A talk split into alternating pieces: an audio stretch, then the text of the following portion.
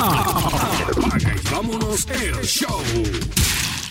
Saludos a todos los que están escuchando este podcast de Apaga y Vámonos, el show episodio número 20, del que usted ha hecho su podcast de entretenimiento deportivo favorito, generándolo desde Puerto Rico con el grupo de comentaristas deportivos más económico de la web. Ángel Dante Méndez, José Raúl Torres, Luis Vázquez Morales, Antonio Toñito Cruz. Hoy excusamos a Toñito Cruz, pero con nosotros está Ángel Dante Méndez y José Raúl Torres. Saludos muchachos. Saludos Paco, saludos a José Raúl y un abrazo para Luisito y para Toñito que no están aquí. Y como siempre, otro otro podcast más. Saludos muchachos, saludos Paco, saludos a Dante, los muchachos Luis y Toño. Al parecer no va a estar hoy, ¿verdad Paco? Eh, le enviamos también un, un saludo, un abrazo. Y nada, vamos para adelante, vamos a hablar mucho de béisbol y, y de baloncesto, que aunque no quiero hablar mucho de la NBA, pero por aquí estoy dando cara. Estás herido, Y seguimos- estás herido. Estoy herido, pero positivo. Lo último que se pierde es la fe. Portería. Antes de entrar con el tema del baloncesto de la NBA y el béisbol de la Grandes Ligas, vamos a hablar brevemente sobre lo que está ocurriendo en el fútbol. La Champions, tengo entendido que se estará llevando a cabo el próximo primero de junio, pero Ángel Dante Méndez nos tiene todos esos detalles más específicos. Saludos Paco, eh, es así. Ya básicamente la mayoría de las ligas en Europa han concluido.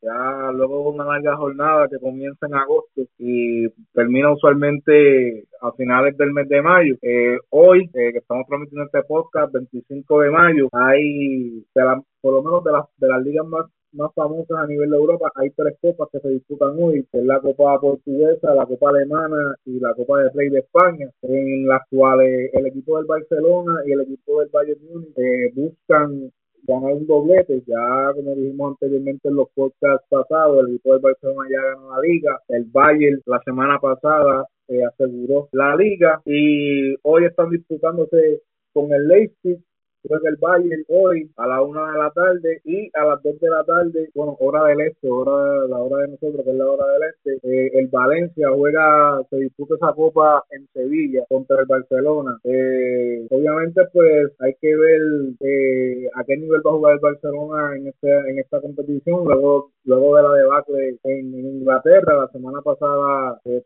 tuvieron un empate el partido que terminaron 2 a 2 en el marcador global, dos goles de Messi, pero eh, desde ese debate en Inglaterra no el equipo de Barcelona se ha visto bastante de brazos caídos, eh, no encuentran la manera de cómo recuperar ese nivel de juego, eh, pero yo entiendo que el Barcelona debe salir victorioso hoy, el Valencia es un gran equipo y bueno, entiendo que va a haber un escenario hoy en, Sevilla, sin embargo en Berlín se va a jugar hoy allá se la disputa el Bayern con el Leipzig y el Bayern pues obviamente en busca de ganar doblete. Eh, se me olvida este dato, el Barcelona con ganar hoy ganaría su quinta Copa de Rey consecutiva. Así que ya esa copa prácticamente se ha hecho, se debe llamar la Copa del Barcelona, que llevan ya cinco años consecutivos de ganar hoy, eh, ganando esa copa. Y en Portugal jugaría el Sporting con el Porto. Porto que no va a contar con Miquel Casilla, que como todos ustedes saben, pues eh, sufrió un pequeño infarto,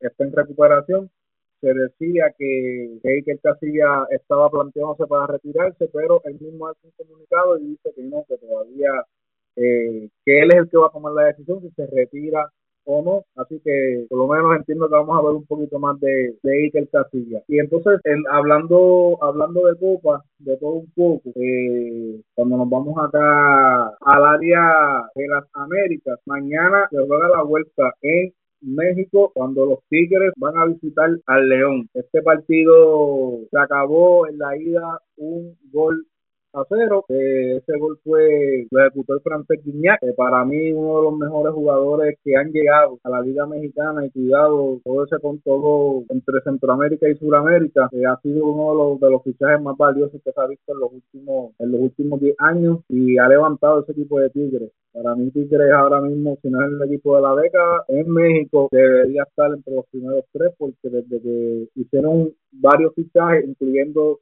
el de Francesc Guignac, el equipo ha, ha, retomado un gran nivel. Así que mañana, mañana va a haber un gran partido. Mañana para los que les gusta el fútbol mexicano, sigue un poquito el fútbol mexicano, mañana, mañana va a haber un espectáculo también acá, en esta área, en el área de nosotros, en el área de las Américas. Hablando un poquito, Paco, eh, de los mercados de transferencias, ya que comienzan a partir de en julio, prácticamente cuando comienzan entre el 30 de junio al 1 de julio que empieza el mercado de transferencias eh, hay muchas noticias interesantes. Griezmann, el delantero del Atlético de Madrid, al parecer no va a seguir con el equipo. Se dice que puede terminar en el Barcelona. Eh, hay, hay, bastantes equipos interesados en él. Paris Saint Germain, eh, Manchester United, Inglaterra. Eh, todavía no se sabe cuál va a ser el futuro. Lo que sí se sabe es que no va, no va a estar ya en el Atlético de Madrid. Así que va a ser una baja para el equipo colchonero, el equipo, el otro equipo de la capital española. se rumora que Falcao podría estar haciendo su regreso a al equipo de Atlético de Madrid. Para los que siguen el fútbol, eh, Radamel Falcao en sus inicios eh, uno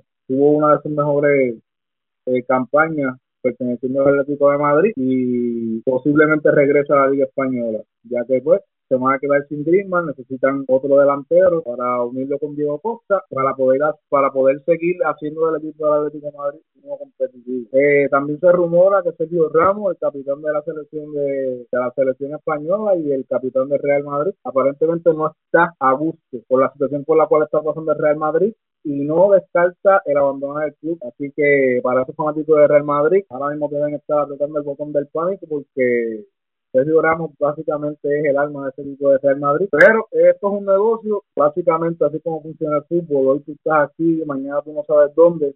Pero cuando se trata de estos jugadores, del baluarte de estos jugadores, pues tiende uno a preocuparse como fanático. El equipo del Bayern, sin embargo, el, en, Alemania están buscando firmar a, a, al Leroy Sané, una de las joyas de la selección alemana. Eh, actualmente juega en el Manchester City, pero Pep Guardiola, el dirigente del Manchester City, no lo está usando mucho. Pero ahora mismo él no está muy contento con el tiempo de juego que le están dando.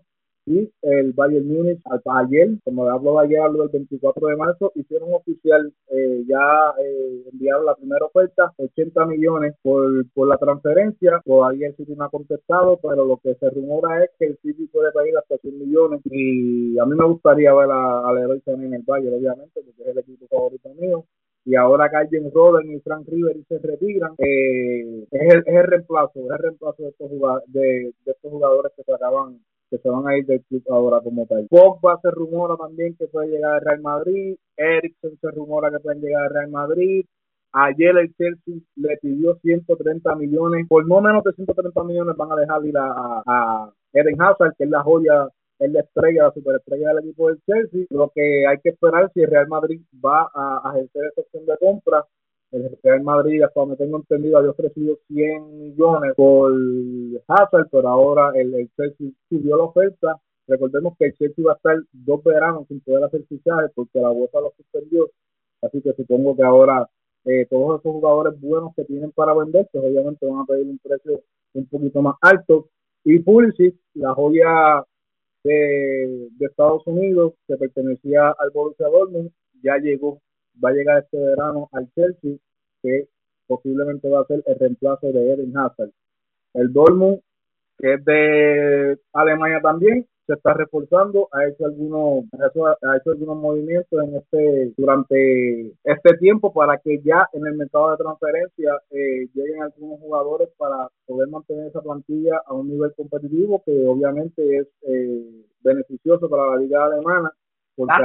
Perdona que te interrumpa, quiero que le expliques bien, porque era una de las cosas que yo tenía duda antes, que yo te había preguntado. Eh, esto de, de, de ofrecer millones a los equipos, para las personas que, como yo, ¿verdad? No, no conocen del todo el, soccer y, de, de las reglas que tienen las diferentes ligas. Estos equipos están ofreciendo 100 millones de dólares y aún es solamente por tener los servicios de este jugador sin todavía pagarle el contrato al jugador. Sí, o sea, si lo llevamos al béisbol o a la NBA, vamos al caso del NBA, vamos a ver, por ejemplo, a Leonard, que Leonard esté en Toronto y el equipo de los Lakers quiera a Leonard, tiene que darle 100 millones de dólares a Toronto y luego darle el contrato a López. Sí, lo que pasa es que en el fútbol se, se le pone un valor al jugador.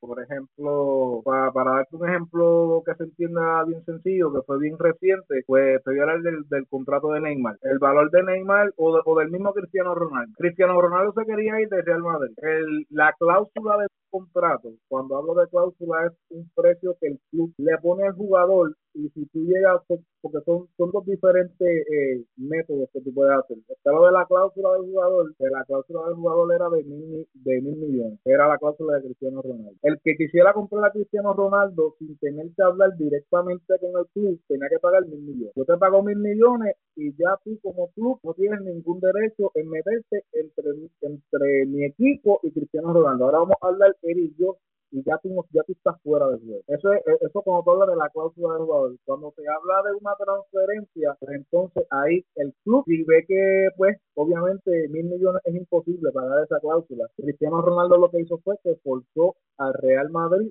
a que bajaran esa cláusula porque realmente por la edad de Cristiano Ronaldo ningún club va a pagar mil millones por él. Entonces él forzó al equipo de Real Madrid a que lo vendiera por 100 millones. Entonces la Juventus le ofrece 100 millones a Real Madrid, el Real Madrid acepta vender a Cristiano Ronaldo y luego de que se hizo esa transferencia, entonces el club se pone de acuerdo para hablar de los términos del contrato de Cristiano, cuánto va a cobrar por año y bueno, aquí está en fútbol semanal, cuánto va a cobrar semanal, todo eso. Pero que después si tú lo, si te haces las matemáticas, pues sería lo que nosotros eh, hablamos anual, que si 15, 20 millones, según la semana, según lo que cobra. Y este, así es como básicamente es el ciclo de los mercados de fichajes.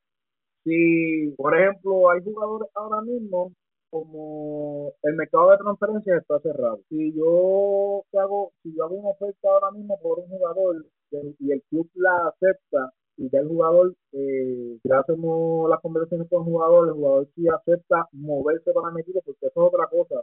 Si el jugador no se quiere ir del equipo, tú no puedes, tú no puedes obligarlo a irse del equipo. O sea, el club sí acepta, el club sí acepta este el dinero pero luego el club que esté interesado en ti se sienta contigo en la mesa de negociaciones. Y si tú no estás, si no te gustan eh, las propuestas que el club te está haciendo, pues tú no estás obligado a, abandonar el equipo. Tú simplemente dices que no te quieres ir y lo que te quede de contrato, si te quedan dos años, por ejemplo, pues tú sigues jugando con el equipo. Pero usualmente cuando tienes interés en irte del equipo, usualmente lo que hacen los clubes es que buscan la manera de venderte, porque si no te venden, vas a firmar eh, de gratis, como pasó con Lewandowski. Lewandowski cuando estaba en el Borussia Dortmund, él había dicho que se quería ir al Bayern de Múnich. Cuando faltaban seis meses para que se le venciera su contrato, tú puedes hablar directamente con el jugador como tú y ofrecerle un salario semanal, no de transferencia, porque como te faltan seis meses para que tu contrato se venza, los, eh, los clubes tienen la capacidad de no ofrecerle dinero al equipo. Ellos pueden ir y hablar contigo personalmente y decir, mira, todo lo que te vamos a ofrecer, ¿estás interesado? Sí, estoy interesado ya firmaste ese contrato, vamos a poner que fue en enero, ya tú juegas de enero a mayo o hasta el final de la temporada, usualmente es en mayo con el equipo, y ya en julio tú te incorporas a tu nuevo equipo. Pero matemáticamente el equipo que te firmó le salió de gratis porque no tuvo que enviar ningún dinero por tu transferencia. son, son varios métodos que, que, que pasan. Oye, y perdona antes, ah, y entonces en el soccer esto no se ve mucho de de cambiar fincas por, por, por estrella. No, es bien raro que tú veas que se cambie jugador por jugador. Es bien raro. Eh, no, no, comparándolo con, lo, con, lo, con los de acá de Estados Unidos, que, que mayormente si tú vas a adquirir una estrella, tú ofreces tu mejor, tus mejores prospectos, ¿verdad? es, bien, es, bien, es bien raro que pase. Acá en fútbol lo que pasa mucho son los préstamos, que por ejemplo si yo te firmo y yo veo que tú tienes una capacidad para explotar como jugador, pero ahora mismo no no tienes cabida en el 11 regular, pues yo lo que hago es que te presto. Si viene cualquier equipo y me dice, mira, estamos interesados en adquirir tu jugador por medio de préstamo. ¿De cuánto puede ser el préstamo? ¿De uno o dos años? Como está pasando con el colombiano James Rodríguez. El Real Madrid le prestó al Bayern de Múnich a James Rodríguez por dos años, con opción a compra. La opción de compra son 42 millones. Ahora, después de este partido de hoy, el Bayern Múnich va a decidir si ejerce la opción de compra o no la ejerce. Si no la ejerce, pues entonces James Rodríguez regresa al Real Madrid.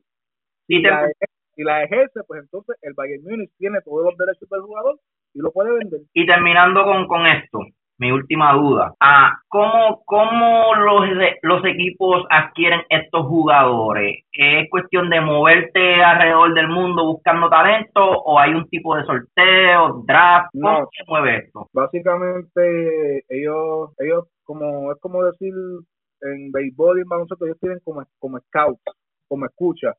Ellos envían estos tipos de ellos envían estos tipos de personas a, a algunos a distintas partes del mundo. Usualmente cuando vienen acá a Latinoamérica usualmente van a, a, Brasil Argentina.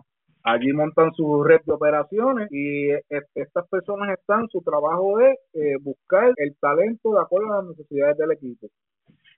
Y en base a eso los que son promesas obviamente según van pasando competiciones, tú vas viendo quiénes van a ser las futuras estrellas, eh, cuál va a ser el nivel de este jugador, etcétera, etcétera. Entonces, de acuerdo a eso, entonces que los clubes pues te ofrecen, si acaso no estás en el club regular, acuérdate que estos, que estos equipos tienen, muchos de estos equipos tienen División 2, te firman para que juegues en División 2, en División 2 tú te, pues, te fortaleces, te desarrollas, o te venden o, o, te, o te prestan, perdón, te envían a préstamo para que sigas desarrollándote. Pero no, es, no, hay un método como un sorteo, no, eso, eso no existe. Por lo menos. Entonces, los que se benefician ahí son los equipos que tienen dinero. Exacto. Eso, eso es verdad, es algo que yo no estoy muy de acuerdo en el soccer, porque si tú no tienes dinero, la verdad es bien, pero bien, bien difícil confeccionar un buen equipo. No, también hay equipos que también hay equipos que, que, básicamente lo que hacen es crear tienen lo que llaman la cantera la cantera es cuando estos, estos equipos a veces tienen academias que te tienen desde pequeño. Y usualmente pues ya invirtieron el dinero en ti después vienen y te venden y básicamente ese es ese es su mercado. A ellos no les interesa este como tal formar un equipo grande. Su interés como tal es eh, hacer una gran inversión, que vengan unos, que vengan equipos grandes y, y te vendan. Ahora mismo creo que el Barcelona, eh, no tengo el nombre del jugador ahora mismo, pero en estos días el Barcelona firmó un jugador por 2 millones y la cláusula del contrato es de 100 millones. Eso significa que ese jugador tiene un potencial para ser un superestrella. Cuando tienes una cláusula de 100 millones, es que el, es que el jugador tiene calidad para, para desarrollarse. Claro, no entiendo. Mira, cada, cada cual con los gustos y, y si pues la liga cree que de verdad casi funcionado porque el soccer es, lo más visto, es el deporte más visto en el mundo a nivel, a a nivel mundial, el más que tiene fanáticos. Pero eh, comparándolo con ahora mismo, otra vez con el baloncesto, ¿sabes? Si ahora mismo el mejor prospecto que hay en la, la, en la NBA es, Zion, el de Duke, ¿verdad? Si, si lo lleváramos a, al soccer, o Zion no iba a jugar con un equipo eh, eh, de verdad que no sea conocido en, en, el soccer. Posiblemente terminaba con un Real Madrid, con un Barcelona, con un Manchester United. Eh, y lo diferente al béisbol y al baloncesto, que aunque el equipo del dinero, por ejemplo, los equipos que tienen dinero son los Lakers, Boston, New York, que el mismo New York que tuvo una temporada pésima año pasado, no va a escoger en el sorteo posiblemente a Zion. Y, y posiblemente Zion termine con un equipo de un mercado bien, pero bien pequeño, como Neolín o quién sabe el mismo momento. Exacto. Pero que, pues bien, es bien, bien diferente la, la, forma del soccer que la de otros deportes. Y mayormente de los deportes, ¿verdad? Estadounidenses, que es que es lo que prácticamente el puertorriqueño se ha criado, ¿verdad? Estamos hablando ya eh, como puertorriqueños y como posiblemente también dominicanos y cubanos que están más enfocados en los deportes de Estados Unidos. Ya nuestros hermanos de, de América del Sur, como Brasil, eh, Argentina, Colombia, Salvador posiblemente son fanáticos más de, de, ¿verdad? De, de, de, Europa, de los deportes europeos, por esto del soccer. Sí, pero de, hecho Estados Unidos es, es, el único país que tiene que tiene semifinales en una, en una liga, una semifinal y una final. Eso tú no lo ves, eso en ninguna parte del mundo existe, solamente en Estados Unidos. la liga es lo que siempre te he dicho, estos tantos juegos, el que tenga más puntos durante esos juegos, esos son los que van a, es el que gana la liga. Acá no, acá, este, acá creo que es por récord y los mejores pasan a playoff como si fuese baloncesto béisbol y hacen una serie semifinal que sería una ida y vuelta y hacen y hacen una final pero no es, no es por toda la decisión. Nada, eh, pero, por, por contestarme las preguntas, yo sé que hay mucha gente que tu, tenía esas dudas como yo, y, y espero que, que ¿verdad? Que, que, estén claros ahora, como yo lo estoy. Paco, no sé si quiere otra pregunta. Paco también está en las mismas mías. Estamos empezando. Sí, hemos visto soccer desde hace mucho tiempo, pero tú sabes, la, no, no, no, lo, conocemos tanto como lo conoce Dante. Es correcto, exacto. Nosotros, como vuelvo y digo, nos hemos creado más un ambiente de, de, de béisbol, de baloncesto, maybe fútbol americano, el que ha vivido aquí en los Estados Unidos. Eh, pero sí, qué bueno que está trayendo esto y, y, estas noticias y esta información nos ayuda a conocer más del soccer. Pues como yo digo, hay que conocer el soccer porque ahora mismo, por lo menos a nosotros los puertorriqueños, está, está creciendo mucho este deporte en Puerto Rico para aquellos que viven en otras, otros, eh, otros lugares del mundo. Eh, y es bueno saber conocer de, de estas de las mejores ligas del mundo, que son las de, de España, eh, Inglaterra, eh, Italia y, Alemania. No, básicamente, sí, básicamente eso era lo que yo tenía para los muchachos, eso era un pequeño resumen. Quiere, eh, pero sí, eh, este año se promete, este año el mercado de transferencia promete estar, promete estar bueno. El Real Madrid de seguro va a salir a comprar y cuando te diga a comprar es que va a gastar 500 millones mínimo en en un mercado de transferencia y, el Bayern va a salir a comprar, muchos otros equipos que el City siempre compra. A ver, María Dante, tú hablas de, de esos millones y me da dolor de barriga. Tantos millones de dólares como se gastan. Son muchos chavos. es como, como si fuese un menudo ahí. Pero va, va, va a estar bien interesante, va a estar bien interesante. Eso sí, en Manchester United, el que está, yo te diría, ahora mismo en la peor situación, como había hablado con, con el compadre mío Larrauri y, y con Mateo, que son fanáticos del Manchester United y están sufriendo. Ay, y tengo a, al esposo de una amiga mía, Will, saludito a Will y a, y a Bube también, que nos, que nos escuchan, que es fanático del Real Madrid, pero le gusta el United. Como estaba hablando con él, ahora mismo el que peor posición está en Europa es el Manchester United porque es el equipo que más dinero tiene, de los equipos que más dinero tiene a nivel mundial, pero los jugadores no van a querer ir a jugar al equipo de ellos. ¿Por qué? Porque ahora mismo ellos no van para la Champions League, ahora mismo ellos empiezan en la Europa League y de la única forma que ellos pueden subir a la Champions League es que estén en las primeras posiciones el próximo año en Inglaterra o en la Europa League. No hay otra manera de que tú puedas ir a la Champions. Espera, este, Dante, ya, ya terminando el tema, pero en otras palabras, Manchester United es, son los Lakers Básicamente los Lakers. Ah, no hay que ir a porque realmente, realmente tú como jugador pierdes un año en un equipo. O sea, tú le preguntas a cualquier jugador de fútbol en Europa y todos quieren ir, todos quieren jugar la Champions. Entonces, al ellos no tener esa, e, e, claro, claro. privilegio, pues dicen, pues mira,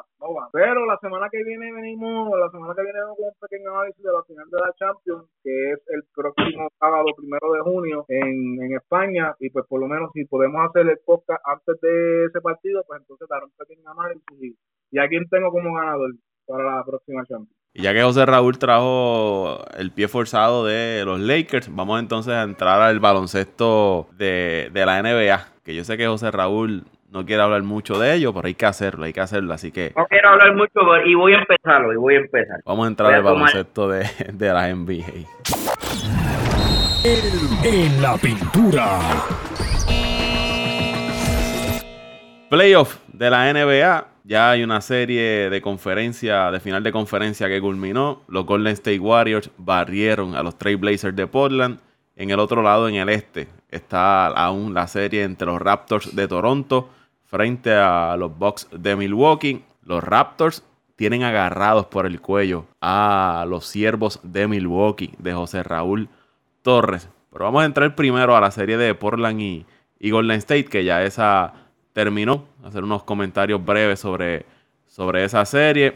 El equipo de, Golden State sin Kevin Durant y de Marcus Cousins jugando. El, dirigente Steve Kerr con una rotación amplia de jugadores en esta serie. Él utilizó a todos sus jugadores del banco. Y de hecho hubo, hubo 10 jugadores que jugaron en los cuatro partidos de, de, esta serie. Portland venía de sacar una gran serie al equipo de, de Denver. Venían en confianza. Lillard, McCollum pero no pudieron hacerle frente al equipo de, Golden State, que aunque los scores de los juegos, la mayoría de ellos fueron cerrados, Portland tuvo, si miramos los números, Portland tuvo la delantera más tiempo que, que tuvo el equipo de Golden State. Aún así, Golden State barrió la serie. Lo que a mí me da un poco la impresión de que este equipo de Golden State lo que hacía era viendo rotaciones, haciendo ajustes y al final, cuando tenían que sacar el juego, ¡pam! lo sacaban y se acabó. No, no quiero decir que estaban jugando con ese equipo de, de Portland, pero esa es la impresión que me da. Cuando tú empiezas a traer jugadores que apenas habían jugado en la temporada regular y tú los traes a jugar en, en playoffs. Claro, no tienes la opción de que no tenías a Durant y a Cousin.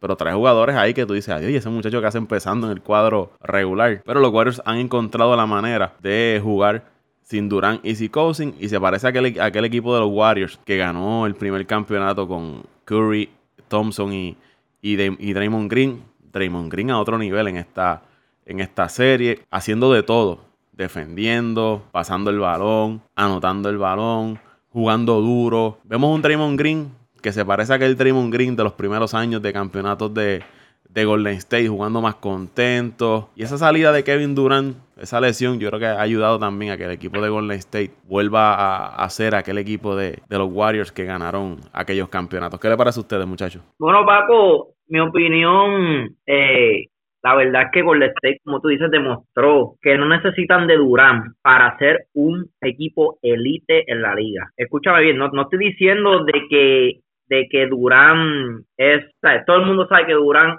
si no es uno de los mejores jugadores, está entre los primeros tres jugadores en la liga. Eso, eso, eso todo el mundo tiene que tener claro. Para muchos es el mejor ahora mismo. Para muchos es el mejor, para muchos, por lo menos en mi caso, yo no lo considero el mejor del NBA para mí, porque tengo, no, no quiero entrar en ese detalle porque estaremos hablando todo el día, pero yo lo considero en los top 3, sí, sí lo considero el top 3, pero no el mejor de la liga. Eh, Kevin Durant eh, con esta lesión ha demostrado a muchos que Golden State, vuelvo y digo, es un equipo que sin Kevin, Durant puede estar en la final del NBA y ya está demostrado. Oye, este, desde que Kevin Durant se fue de este equipo, el equipo de Golden State no ha perdido un juego, no lo ha perdido se fue el tercer quarter del juego cuarto de la serie, creo que el juego quinto de la serie con, con Houston. De ahí en adelante no ha perdido ese equipo. ¿Por qué razón? Eh, yo creo que, que a veces los tiros de Kevin Durant, el juego de Kevin Durant, afecta un poco a, al, al, juego de, de, de, Eman Green, del mismo Banco, de, de Thompson. Y no quiero, vuelvo y digo, no quiero que me malinterprete.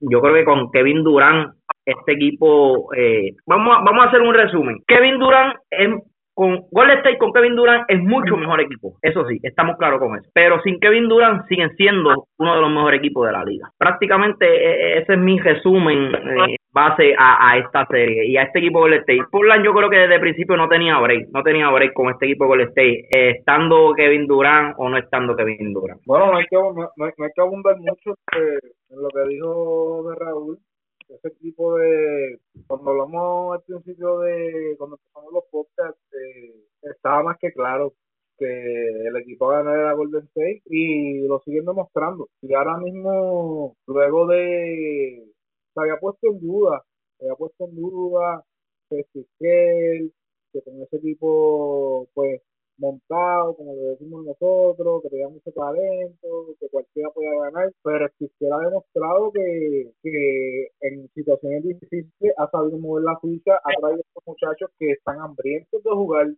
que aunque sean 5 o 6 minutos, eh, están dispuestos a darlo todo en la cancha y le ha dado resultados, le ha dado resultados, y como dijo José Raúl, eh, Green es otro tipo de jugador ahora mismo, está en todos lados, defensivamente, que ofensivamente ahora está teniendo un poquito más de confianza, es un gran pasador, tiene una buena visión de juego, eh, Steven Curry sigue haciendo, sigue haciendo daño, Clay Thompson ahora pues obviamente pues tiene más oportunidades porque pues Durán no está, pero eh, yo entiendo que sin Durán deben ganar cómodo y con Durán pues deben ganar más cómodo todavía, yo entiendo que Durán eh, pues eh, sí le quita le quita tiro a otros jugadores porque estamos hablando de, de, del mejor jugador ofensivo. Claro, y tiene que hacerlo antes, como tú dices, es un tipo que está acostumbrado a tirar veintipico pesos, veintipico veces al canasto, o sea, eh, eh, por eso estoy diciendo que, que no no me no no me malinterpretes con lo que tengo que decir, no es que tengo que decir, ah, que Durant tiene que dejar de tirar, no, no tiene que hacerlo porque es que ese es su juego, tirar veintipico puntos, 20, perdóname, veintipico veces al canasto, pero esas veintipico veces le está cortando tiro a Dermond Green. Y ahora que estamos viendo que Demon Green está empezando Draymond a, anotar y este y el banco de goles a anotar. Eh, ese es el punto, ese es mi punto, ¿entiendes? Es lo que lo que tú estás diciendo. Yo entiendo que, el equipo de Golden State, inclusive si duran en una final, sea quien sea el rival.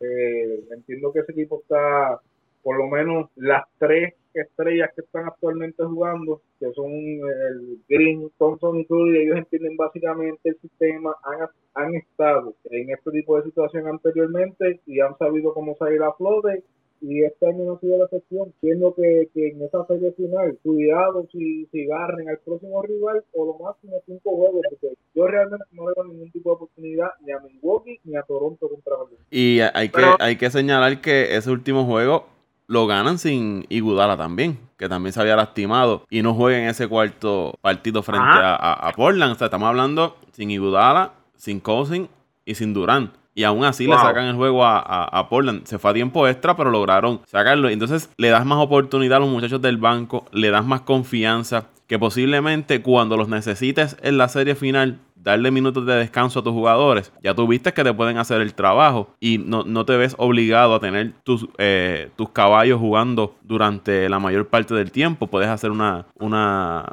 una rotación más amplia. Y si miramos en la, en la serie de, de, esta serie de Portland, quien más tiempo tuvo en cancha fue Clay Thompson, jugó 41 minutos en promedio, Curry jugó 39. Y o pues ya tú ves que, que la rotación es bastante amplia. Eh, Damon Green, 37 minutos. Ya ves que le estás dando descanso a los jugadores. No te ves obligados a tenerlos en, cancha y quizás exponerlos a, a, una lesión. Que también, por el lado negativo, pierdes a, a tus estrellas, Durán, Cousin y Guadala, pero por otro lado le das la oportunidad a esos jugadores jóvenes de demostrar lo que pueden hacer y los lleva con confianza a una, a una serie final. Este Paco, yo te digo algo, yo, yo ni mencionaría a Cousin, yo creo que Cousin no, hace no hizo falta ni, ni, ni, empezar, ni empezando la temporada. Yo creo que, que ya este equipo, un equipo que ya le había ganado 4 a 1 a un Cleveland, después lo había barrido. Ay, yo creo que Cousin no, no hizo nunca falta en este equipo. Maybe fue un complemento, otro complemento para prácticamente convertirle este, este super equipo en, algo más allá. Pero yo creo que Cousin nunca, nunca ha hecho falta en ese equipo, la verdad del caso. Ya para terminar, ¿y qué, les parece el equipo de, de Portland? ¿Ustedes creen que si añaden una pieza en la agencia libre, puede ser una, un equipo eh, fuerte en esa conferencia del oeste. Sabemos que este año pues tuvieron la, el bracket un poco más fácil que el que tuvo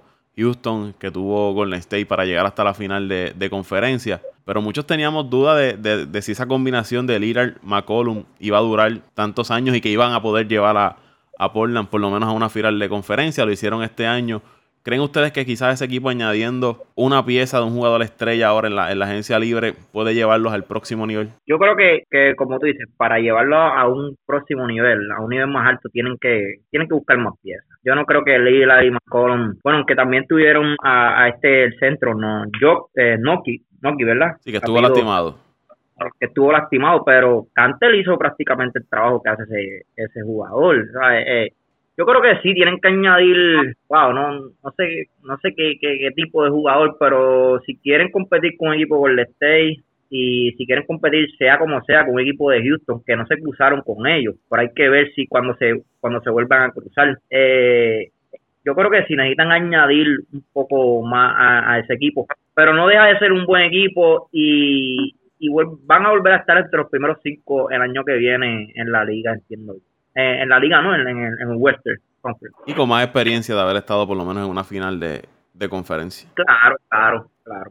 Pero recuerda que también tienes un Denver que posiblemente con, otra firma más van a ser mejor equipo de, lo que fueron este año. Que hoy cómo finalmente termina la, la, agencia libre, que aún no acaba la temporada de la NBA y ya todo el mundo está pensando en el próximo año, dónde van a ir el Leonard, dónde va a ir Butler, dónde va a ir Durant, dónde va a ir Irving etcétera, etcétera, etcétera. Eso es así. Dante, Dante ¿qué tienes que decir al caso? Para, para mí, yo entiendo que lo que el equipo de Portland a mí me gusta, es un gran equipo y lo que ustedes acaban de decir, Nurkic acaba le hizo falta, realmente le hizo falta, Canter sí ha sido eh, una gran adición para el equipo, pero Canter defensiva, defensivamente no te ayuda, si es un buen rebotero, si es un buen jugador que te puede venir del banco a traerte unos o sea, buenos minutos, para que Nurkic eh, descanse, porque Nurkic es, un excelente jugador en la pintura entiendo que ellos lo que necesitan son dos o tres piezas eh, en el banco que te puedan ayudar. No creo que tengan la necesidad de salir a, a, firmar eh, a ningún jugador caro, porque yo entiendo que con esos tres jugadores, si tú puedes formar un gran grupo alrededor de esos tres jugadores, creo que deben estar luchando las primeras cuatro posiciones el año que viene y el próximo también. Igual que Denver. Denver tiene ahora mismo con el material, con la juventud que tiene Denver, es otro equipo que no tampoco tenga necesidad de firmar superestrellas, con ese núcleo que ellos tienen, eh, seguir desarrollándolo y van a hacer un dolor de cabeza con todos los años si se mantienen juntos. Ustedes saben que, pues, como está la NBA, es difícil con el salary cap y todo eso, mantener un equipo unido en, con, el, con la misma la misma plantilla, el mismo roster por muchos años es difícil, así que vamos, vamos a ver qué pasa. Dejando esa serie a un lado, vamos a entrar entonces a la serie que aún está viva la serie entre los Raptors frente a Milwaukee,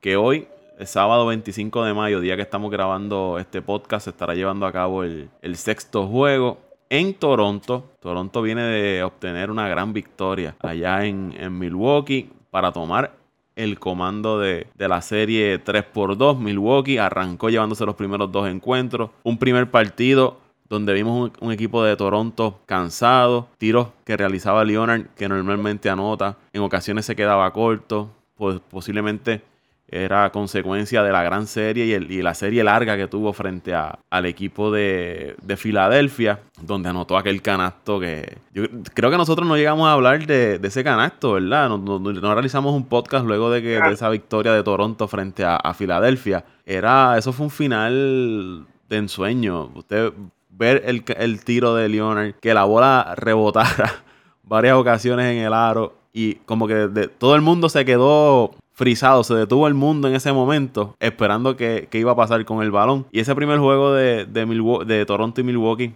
quizás vimos a Toronto cansado por, por esa gran serie frente a, a, Filadelfia. Luego van a Toronto, sacan el primer partido, la confianza empieza a crecer, empiezan a, hacer ajustes defensivos contra, contra Giannis sacan la segunda victoria y, el pasado jueves se llevan la, victoria ya en, Milwaukee. Lo que he podido ver es que Toronto no le está haciendo la vida fácil a, Giannis. Cada vez que Giannis toma el balón, le están pegando, le están doblando, le están cerrando las penetraciones, que era lo que normalmente Giannis estaba haciendo durante la temporada. Él toma el balón, iba como un trailer hacia el canasto le están poniendo obstáculos, obstáculos por el medio para hacerle más difícil esas penetraciones a, a Giannis. Se ha visto forzando los tiros, cuando ha sacado el balón, los jugadores que tiene a su alrededor no están aportando como ellos lo habían hecho en la temporada regular. Eso lo ha aprovechado muy bien el equipo de Toronto, con un Leonard jugando a un nivel eh, espectacular. Ese último partido casi un triple doble. Los jugadores que tiene alrededor entonces están haciendo el trabajo. Vimos en ese último juego un Van Blitz anotando como siete triples, si no me equivoco, que nosotros probábamos en el, en el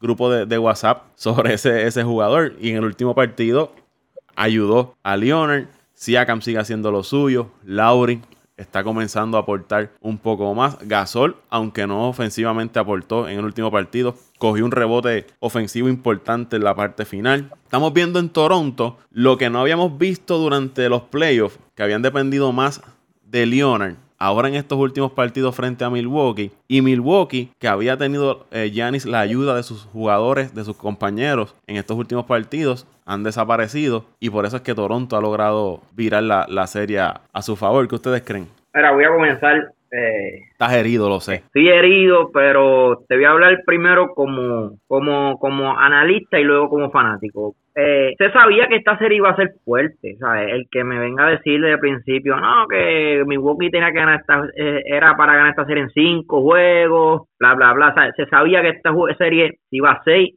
o a siete. Yo hice un bracket, de hecho, puse a Milwaukee en siete, todavía tengo la esperanza de que, de que puedo ganar el bracket, pero eh, ¿por qué mucha gente está bien sorprendida? Aunque yo estoy un poco sorprendido, pero a la misma vez, eh, ¿sabes? Esto podía pasar. ¿Por qué? Porque el equipo de Toronto prácticamente terminó la temporada 2, creo que fueron dos juegos abajo de Milwaukee. Leonard se perdió más de 20 juegos en toda la temporada, incluyendo Yanis, que no llegó ni a perderse ni 10, creo que fue, ni, ni yo diría ni 8. Es que cuando vamos a ver eh, en, el resultado de, de la temporada regular, prácticamente estos dos equipos jugaron en el mismo nivel de baloncesto. Que tú concluyes que estos dos equipos son igual de fuertes. ¿Qué pasa? Que Milwaukee, al lucir como lució contra un equipo de Boston, tan y tan dominante, eh, prácticamente barriéndole la serie después de perder el primer juego. Y Milwaukee sacar los primeros dos juegos en casa poniendo esta serie 2 a 0, ¿qué tú puedes esperar? Tú dices, no, esta, esta serie o, o Milwaukee barre o prácticamente la gana en cinco juegos, es lo que uno espera. Pero después, como tú dices, eh, Paco, después de, primero, el primer juego de la serie, donde Lauri anota 30, 30 y creo que fueron 31 puntos, y el equipo de Toronto pierde este juego, tú también dices, oye, Lauri metiendo 30 puntos, y como quiera el equipo de Toronto no saca el juego. Entonces tú como como como la como fanático, dices, echaron el mejor juego de Lauri, que es que ha sido históricamente un fracaso en las playoffs, no tienen chance este equipo de Toronto con Milwaukee. Fueron 31 de, de Leonard. El segundo juego viene Milwaukee y... Fueron 31 de Leonard y 30 de Lauri ese primer juego. Y 30 de Lauri. Que nunca habíamos visto un Lauri a 30 puntos en un juego de playoff. Entonces, y pierdes como quiera ese juego. Que estuviste ganando todo el juego y lo pierdes a lo último en el cuarto cuarto. O sea, Raúl, el segundo juego viene Milwaukee. O sea, Raúl. sacó el juego. Estás perdiendo como que señal. Ahora, ahora estamos. Ahora sí. Ok, donde nos quedamos en el segundo juego, donde el equipo de Milwaukee gana cómodamente este segundo juego. El tercer juego, aunque Toronto lo gana, lo gana en dos overtime. Estoy, estoy bien, a este Paco. Sí. Lo gana en dos overtime, Paco. Este juego, tú todavía, ¿sabes? ¿Qué tú puedes pensar? No, y, y lo ganan en, en- y lo ganan en dos overtime con un juego malísimo de, de Giannis, que lo que anotó fueron Giannis, 12 no. puntos, pero cogió 23 rebotes, pero ofensivamente fue un desastre. Claro, exacto. No, no tan solo eso, que en el segundo overtime Giannis no jugó prácticamente porque parte, creo Fal- que fue los primeros 30 segundos salió Por, por, falta, foul. por falta. Ahí los mejores ahí fueron Leonard y mete 8 puntos corridos para llevar a este equipo de Toronto a ganar. ¿Sabes? Entrando al cuarto juego, todavía, todavía, tú pones al equipo de Milwaukee a ganar en cinco juegos porque tú dices, ¿sabes? No, no hay forma, no hay forma. Milwaukee debe ganar este cuarto juego y el quinto juego y esto se acaba. Pero ¿qué pasa? El cuarto juego, que yo creo que es el, el juego que ahora mismo tiene a Toronto eh, ganando esta serie, porque no solamente le gana a Milwaukee, ¿sabes? Lo sacó de la cancha, por creo que fueron por unos 22 puntos. Ahí viene el equipo de... Ahí me, me, me desconectó este Luisito. Cuando entramos al quinto juego, el equipo que tiene la presión es el equipo de Milwaukee, porque ya tiene que ganar ese juego, eh, eh, no puede entrar en un sexto juego atrás, como lo está pasando ahora mismo, 3 a 2. Y Milwaukee estuvo ganando, prácticamente dominando todo el juego, pero llegó un Leonard que, que defensivamente la verdad es que, que es otra cosa. Leonard lo que está haciendo en esta serie es, wow, eh, está, está, está luciendo como el mejor jugador ahora mismo en la NBA. Que el que me diga que no, no estamos hablando de la temporada, no estamos hablando del año pasado. Hoy día, 25 de mayo, estamos 25, ¿verdad, Paco? correcto. 25 de mayo, Leonard ahora mismo está demostrando que es el mejor jugador ahora mismo, hoy día. En estas playoffs es el mejor. ¿sabes? No, no hay que buscar más nada. Y es que lo hace todo. Y- Anota, Y lo- pasa, defiende. Claro, entonces, eh, pues se le ha virado la tortilla al equipo de Milwaukee.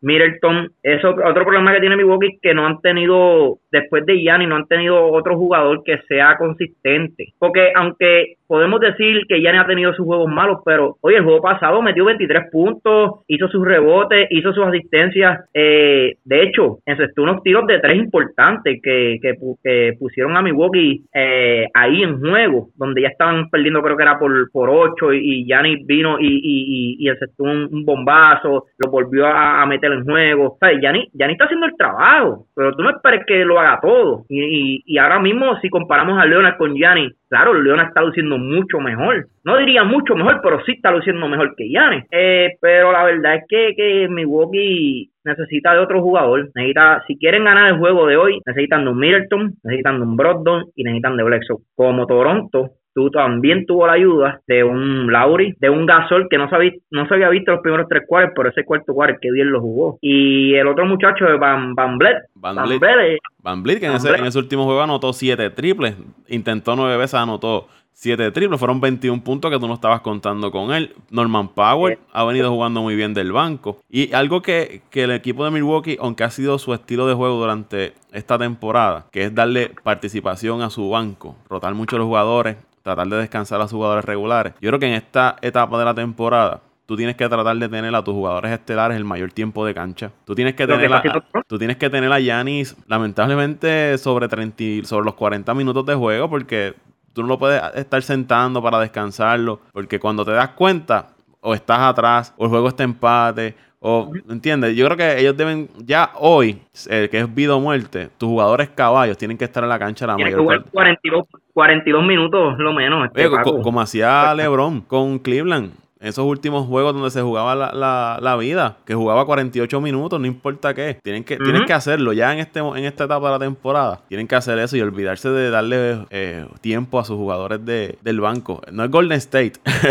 Eh, no es Gol- Milwaukee no es Golden State, que se puede dar Pues- ese lujo. Vuelvo, vuelvo y repito, porque Golden State tiene a un Thompson, tiene a un a un a Green, tiene cuando está eh, cuando verdad cuando estaba Durant saludable tienes un Durant, ¿sabes? Tiene mucho mucho mucho jugador eh, que que cómo te digo eh, que te sacan de apuro, que, que, que, que tú no necesitas que Curry esté en la cancha o que tú no necesitas que Durant esté en la cancha para que el equipo siga funcionando, ¿entiendes?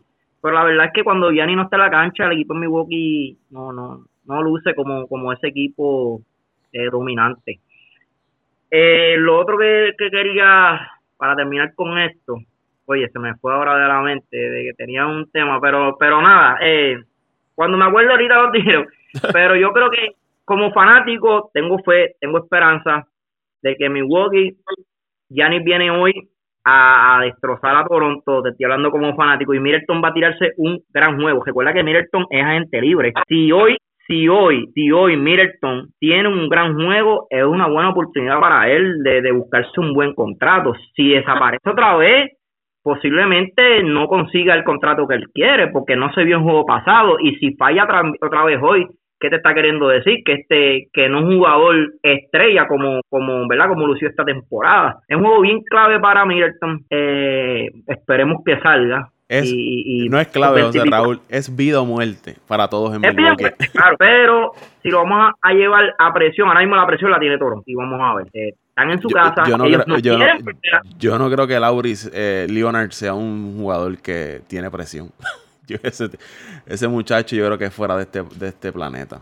Él, él no muestra nada. No, es que Leonard, Leonard no va a tener la presión. Estoy hablando más del, de, ¿verdad? del banco. Hay que ver cómo el banco responde Toronto. Eh, Dios quiera que lleguen con presión y, este- y no metan la bola como, como la metieron en quinto. Pero, pero nada, vamos a ver qué pasa. Ojalá, ojalá gane Milwaukee, pero como, como analista ¿verdad? y fanático de- de- del baloncesto y por lo que he visto, va a ser bien difícil para Milwaukee, es la verdad. Eh, yo creo que, que ya casi la, la suerte está echada, pero lo último que se pierde es la fe. Por ahí vi que, an- Dante, por ahí vi que se conectó Luis Vázquez Morales. Luis, ¿estás por ahí? Sí, este, él estaba por ahí, pero mandó. Estoy, estoy, estoy aquí, estoy aquí. Saludos, escuchan- Luisito, saludos. Escuchan, que escuchan un poquito de ruido. Disculpa, estoy con la familia, pero no quería no quería pasar la oportunidad de estar con ustedes siempre como como como hemos estado en digo llevo, llevo dos podcasts que no estoy pero los pasados sí había estado así que, que- que Luis, ya- número 20. ya Este es el número loco por- 20. Este es el número Ave 20. María, esos números son esos números así gordos son buenos lleguemos al, al 40 al 100 es que nos vamos a sentir eh, felices y, y, y, y- y completos ahí escucharon el primer grito de la, de la, de la grilla mía pero los que nos escuchan fuera de Puerto Rico sepan que somos hombres de familia además de amantes del deporte Así mismo, tipo, somos tipos de familia. Sí. Mira, Paco, eh, oye, José Raúl, te escuché y, y, y, me, y, me da, y me da mucha alegría eh, eh, escucharte sabiendo que estás pasando las de Gaín también, pero estás claro de lo que está, de lo que está, de lo que está pasando. Oye, eso es parte del deporte, Luisito. se- Consciente, no, de verdad, los- no, Y se- muchachos, y se llora también. Eh, los muchachos se ríen, pero yo estoy diciendo en serio. Sí, pero, hey, no, no, no, no te me bien mucho que tus Mets las están pasando muy malas también. No, no, no, no es necesario hablar de los Mets. Ahora, que yo sepa, estamos hablando de la NBA, pero podemos hacer un, un, un aparte tú y yo. Oye, oye, pero no, Luisito, quiero que me hables de esa serie de, de Toronto y Lo que Milwaukee. está, lo que está pasando, lo que está pasando en esta serie es literalmente lo que tú mencionaste a nivel de juego colectivo e individual. Pero eh, esta serie, yo voy a ir un poco, eh, ya, ya tú tocaste todos los puntos que, que se debían tocar en referencia a los jugadores, a, los a, los a los players, a, a, los players en sentido de, las de, los, de los seres humanos que se esperan cosas. Yo voy a ir más un poquito más allá y voy a tocar otro concepto, que es el que lo que está haciendo esta serie en realidad. Esta serie en realidad está salvando los playoffs de la NBA de este año, porque Eso es. po- literalmente habían deca- habían decaído mucho a nivel de audiencia. Eh, muchos lo llaman el factor LeBron James porque no está en la, en, en- la postemporada, que habían perdido la gente la, la, la, el interés por ver estos playoffs y esta serie en específico logró amarrar a esta a esta fanaticada de, de otros equipos, de otros lares y, y, y el foco de la NBA ahora mismo está en esta serie. Lo que está pasando en Toronto, eh, en todos los juegos es un party, eh, todos los juegos fuera, en y fuera de, de, de Toronto, lo que hay es una fiesta en allá. Eh, eh, eh, este hombre Drake lo que está haciendo a nivel de mercadeo y a nivel de manejo de, de, de, de, cómo de cómo se debe ver el, el equipo a nivel de redes sociales, de mercadeo, de en la televisión, mucha entrevista, está haciendo eh, que la efervescencia por el equipo y por, por la serie crezca y lo está haciendo muy bien y me encanta lo que estoy viendo. A nivel, eh, ya saliendo de esa parte. Ese es el rapero favorito de José Raúl ahora mismo. El artista favorito de José Raúl es Drake. Oye, yo, yo tenía un playlist de él, lo borré por completo. Oye, lo que está haciendo es maestral, hermano. Lo que está haciendo es Y el, avioncito. Y empieza a hacer el avioncito. razón, Tiene mucha razón. Él, él ha puesto esa serie, prácticamente Dre ha puesto esa serie en el mapa. Y, y quién sabe hasta hasta si fue mandado de la misma NBA de estas cosas de tocar al, al coach. ¿Tú sabes toda esa controversia que creó eso? No lo dudes, no lo dudes, no lo Y- dudes. y- Estos y- son y- maquinarias de mercadeo. Y esa es la cultura de la NBA. Drake es la cultura de los que siguen la NBA. Literal, literal. Oye, Sí. sin, sin, sin, sin decirlo de mala manera, tú sabes, este, nosotros también venimos de abajo y nos gusta lo que pasa y nos gusta estar hablando, nos gusta frontear, nos gusta el, el, el, el- el pelearse entre uno y otro. Eh, a nivel a nivel de calidad de, de, de, de, de juego, oye, eh, ambos equipos están dando un recital. Ciertamente hay unos jugadores que, que se supone que estén eh, teniendo más relevancia en el equipo de, de, de Milwaukee y lamentablemente cuando en algunos partidos no, han tenido la consistencia eh, eh, que, que, necesitaban para cejar los juegos. Yo tenía a, a, a, a Toronto ganando esta serie. Eh, me sorprende de gran manera como están luciendo. Están, yo no pensaba que iban a lucir como están luciendo. Ciertamente también Leonard se ha convertido en un referente de la NBA. Eh, yo, yo no, yo, yo después que él tuvo, a mí me, yo, yo le cogí un poco apatía por lo que le hizo a, a, a- al equipo de San Antonio. Eh, yo, yo pienso que Greg Popovich no merecía eh, la deslealtad que él le, que él le mostró, eh, siendo- habiendo sido Greg Popovich el, quien lo rescató, quien lo identificó, quien lo desarrolló, quien le dio el espacio para, para crecer dentro de la NBA y lo que él le hizo a mí me a mí no me gustó mucho.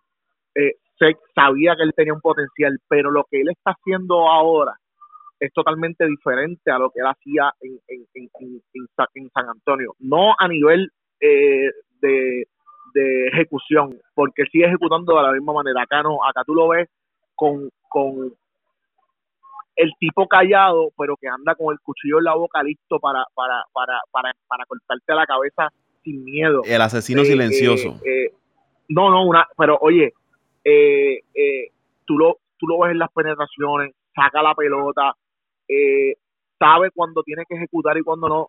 Él, no es como estas estrellas, eh, no quiero hacer una comparación errada, pero por ejemplo, hay veces que Yanis ataca y, y habiendo un tipo en una esquina solo que puede tener un pase extra y tener un, un tiro más abierto, prefiere, como es su, su, su capacidad atlética es tan elevada, pues prefiere terminar el mismo.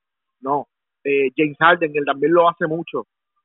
Eh, eh, eh, eh, Kawhi Leonard se, se ha en esta serie se ha caracterizado por, por, por, por tener esos momentos lúcidos en ofensiva, pero cuando tiene que dar ese pase extra lo da y los tipos le están respondiendo.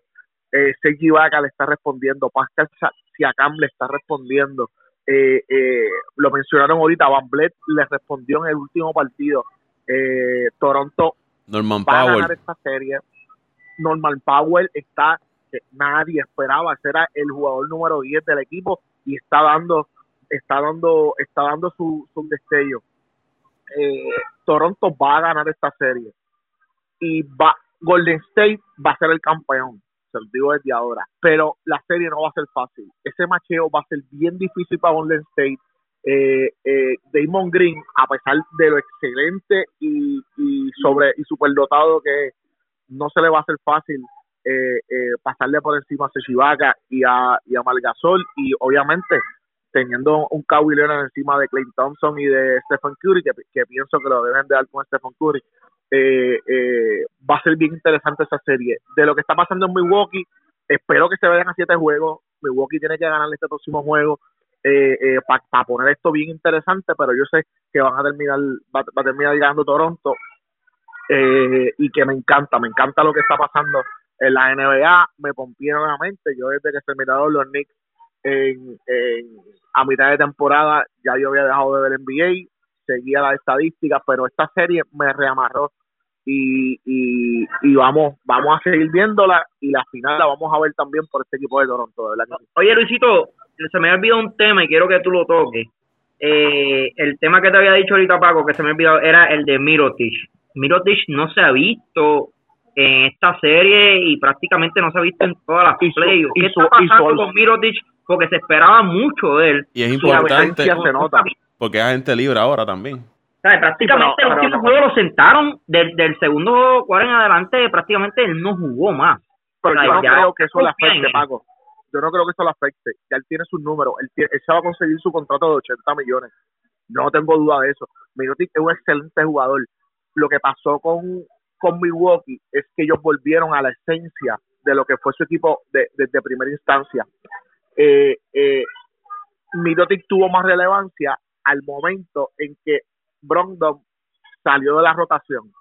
Ellos cambiaron a una rotación más alta con López, López, eh, Mirotic y y y Giannis.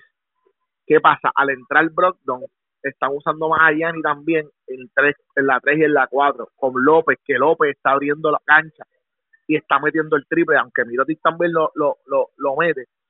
Ellos están abriendo todo el tiempo la cancha para Giannis. Y yo no creo que cuando, eh, digo, yo creo que cuando Brogdon entra, al, Brogdon es un jugadorazo. Yo no sabía que ese jugador era tan bueno hasta, hasta estos playoffs. El tipo tiene un sense súper elevado, eh, eh, sabe, lo, sabe cuándo pasar la pelota, sabe manejar los egos de los jugadores. Si, si ustedes se fijan, es el único jugador que Yanis no le da instrucciones, sino que se habla con él para compartir las instrucciones que van a estar pasando, para discutir lo que está pasando en el juego. Eh, eh, ese chamaco es especial y yo creo que eh, el, la entrada de él al final de temporada, los playoffs, afectó mucho el, el, el rendimiento y la continuidad de, de Mirotic en ese equipo.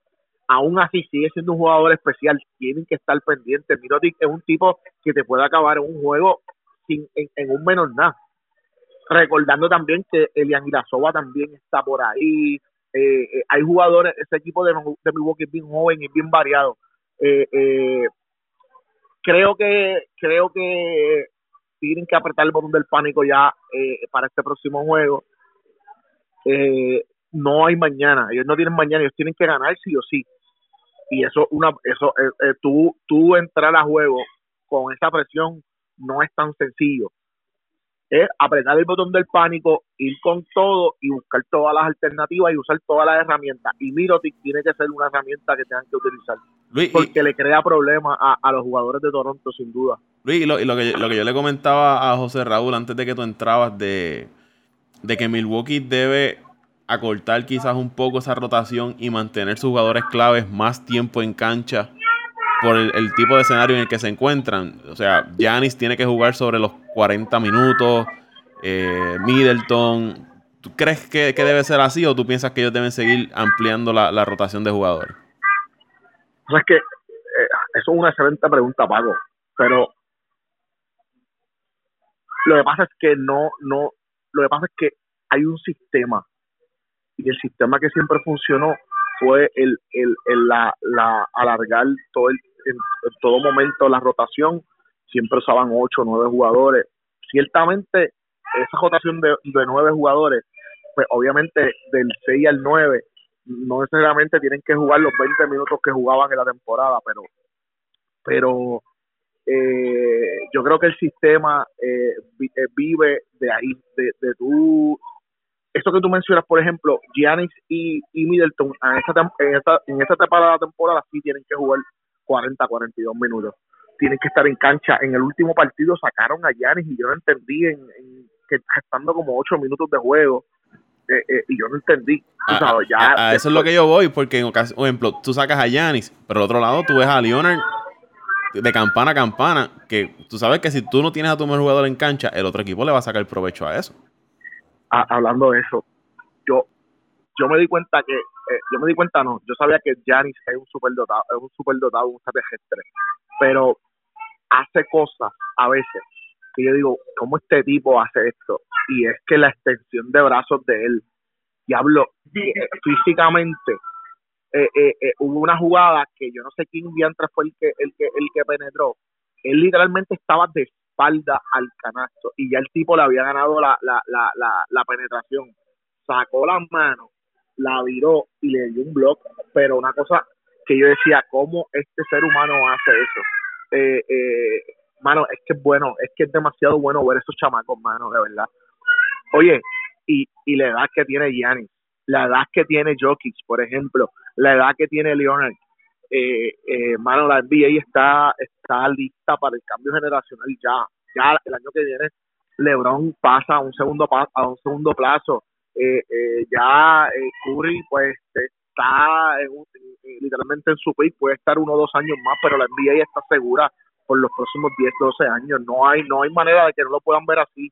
Joel Embiid, Jockey, como ya mencioné, Giannis, eh, eh, eh, qué, qué, bueno que está pasando esto. Y al igual que en la pelota, eh, no sé si ya hablaron de pelota, pero, pero, pero lo que está pasando con los jóvenes en, en, los dos deportes es magistral, de verdad que sí. Sí, tiene, tiene, tienes razón ahí en, esa parte. Luis, Dante, ¿quieres aportar algo sobre esta serie antes de, de concluir? Ahora, voy a aportar algo rapidito. Este, yo entiendo que,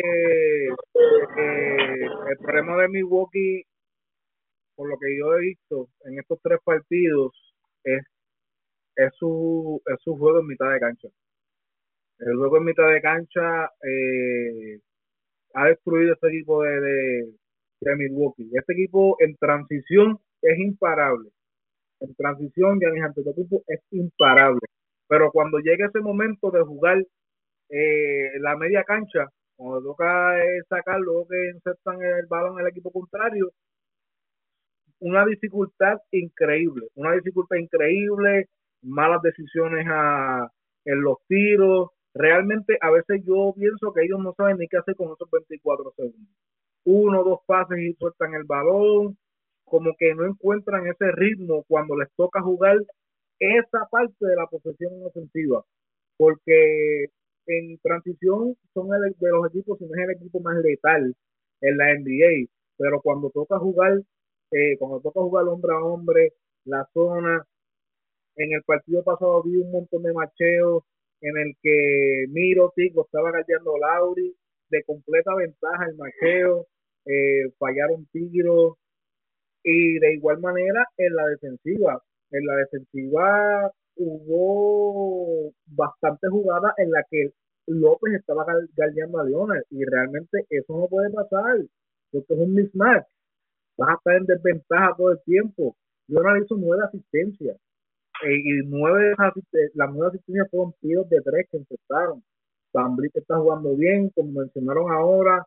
Mirotic, cuando Mirotic tiene el banco, el equipo de Milwaukee tiene positivo 37. O sea, que este, este jugador, lamentablemente, hoy no es un día para tú poder inventar y poner a Mirotic a jugar, porque realmente está afectando eh, negativamente al equipo de Milwaukee. Así que yo básicamente, yo lo que digo es que si Milwaukee no hace ajustes con ese juego de media cancha, con esas posiciones ofensivas de media cancha, no tienen ningún tipo de oportunidad con Toronto. Hoy, hoy vamos a tener que, sentarnos a, ver ese, ese sexto juego, a ver qué, trae eh, Milwaukee a, la cancha. Y como mencionamos a Raúl, que ver también que la presión no, afecte a, al equipo de, Toronto.